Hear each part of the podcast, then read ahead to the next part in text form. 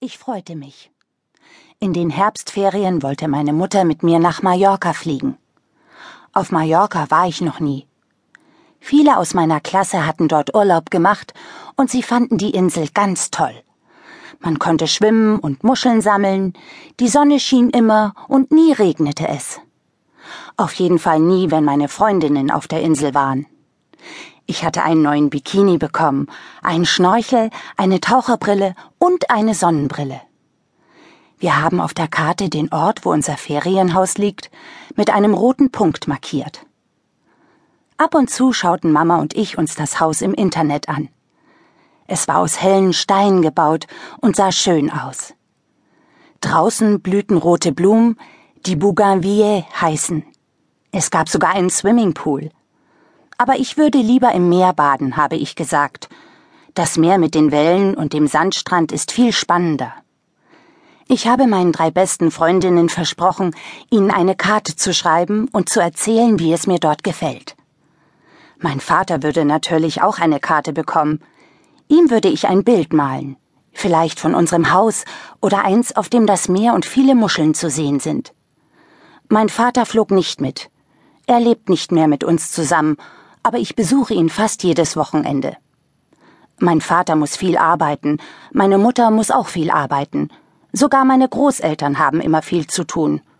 Unsere ganze Familie arbeitet und arbeitet. Wenigstens Mama hat bald eine Woche frei und braucht nichts zu tun, dachte ich. Nur mit mir zusammen zu sein. Das sei für sie keine Arbeit, sondern eine große Freude, sagte sie.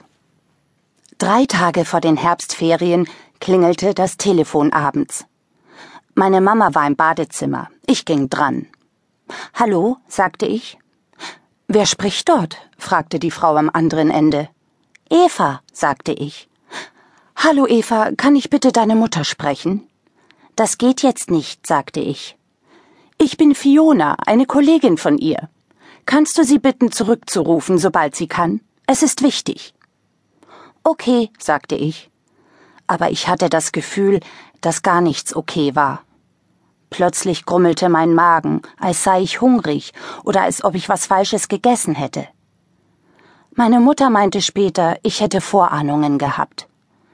Fiona war nicht nur eine Arbeitskollegin, sie war die Chefin. Ich erzählte Mama von dem Anruf, als sie aus dem Bad kam. Fiona, sagte sie und zog die Augenbrauen in die Höhe. Meine Mutter starrte durchs Fenster nach draußen, als ob sie in dem dunklen Himmel etwas sehen würde, das ihr nicht gefiel. Du legst dich bitte schon ins Bett, es kann länger dauern. Ich sag dir später noch gute Nacht. Ich lag schon eine Weile im Bett, als sie in mein Zimmer kam.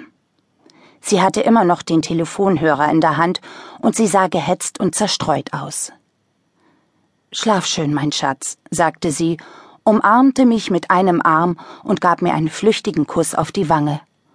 Gute Nacht, sagte ich auch und fragte dann Ist alles in Ordnung? Was nicht in Ordnung ist, wird wieder in Ordnung gebracht, sagte sie.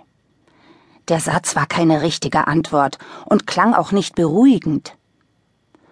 Am nächsten Morgen erzählte meine Mutter, dass ihre Chefin krank war und nun geklärt werden musste, ob es noch klappt mit ihrem Urlaub. Unvorhersehbare Dinge kommen nun mal vor, sagte sie, und dann aber ich versuche es hinzubiegen. Sie hat es nicht geschafft. Da gab es nichts zu biegen. Sie wurde bei der Arbeit gebraucht. So leid es ihrer Chefin auch tat, meine Mutter musste ihren Urlaub verschieben. Meine Ferien konnte ich aber nicht verschieben. Und wo soll ich in den Ferien hin? fragte ich Mutter. Darüber mach dir keine Sorgen, sagte sie. Du hast viele Verwandte, die sich riesig darauf freuen, dich ein paar Tage bei sich haben zu können. Aber viele waren es nicht. Sie fand nicht einen einzigen Verwandten, nicht mal einen Bekannten, der für mich Zeit gehabt und sich auf meinen Besuch gefreut hätte. Mein Papa konnte auch nicht frei nehmen. Schatz, sagte er, so ein Mist. Hätte ich es ein paar Wochen vorher gewusst, hätte ich ja mit dir fliegen können. Niemand hat es ein paar Wochen vorher gewusst, sagte ich. Und was passiert jetzt? fragte er. Gar nichts, antwortete ich. Meine Mutter telefonierte ziemlich viel und mit ziemlich vielen Menschen. Mir war alles egal.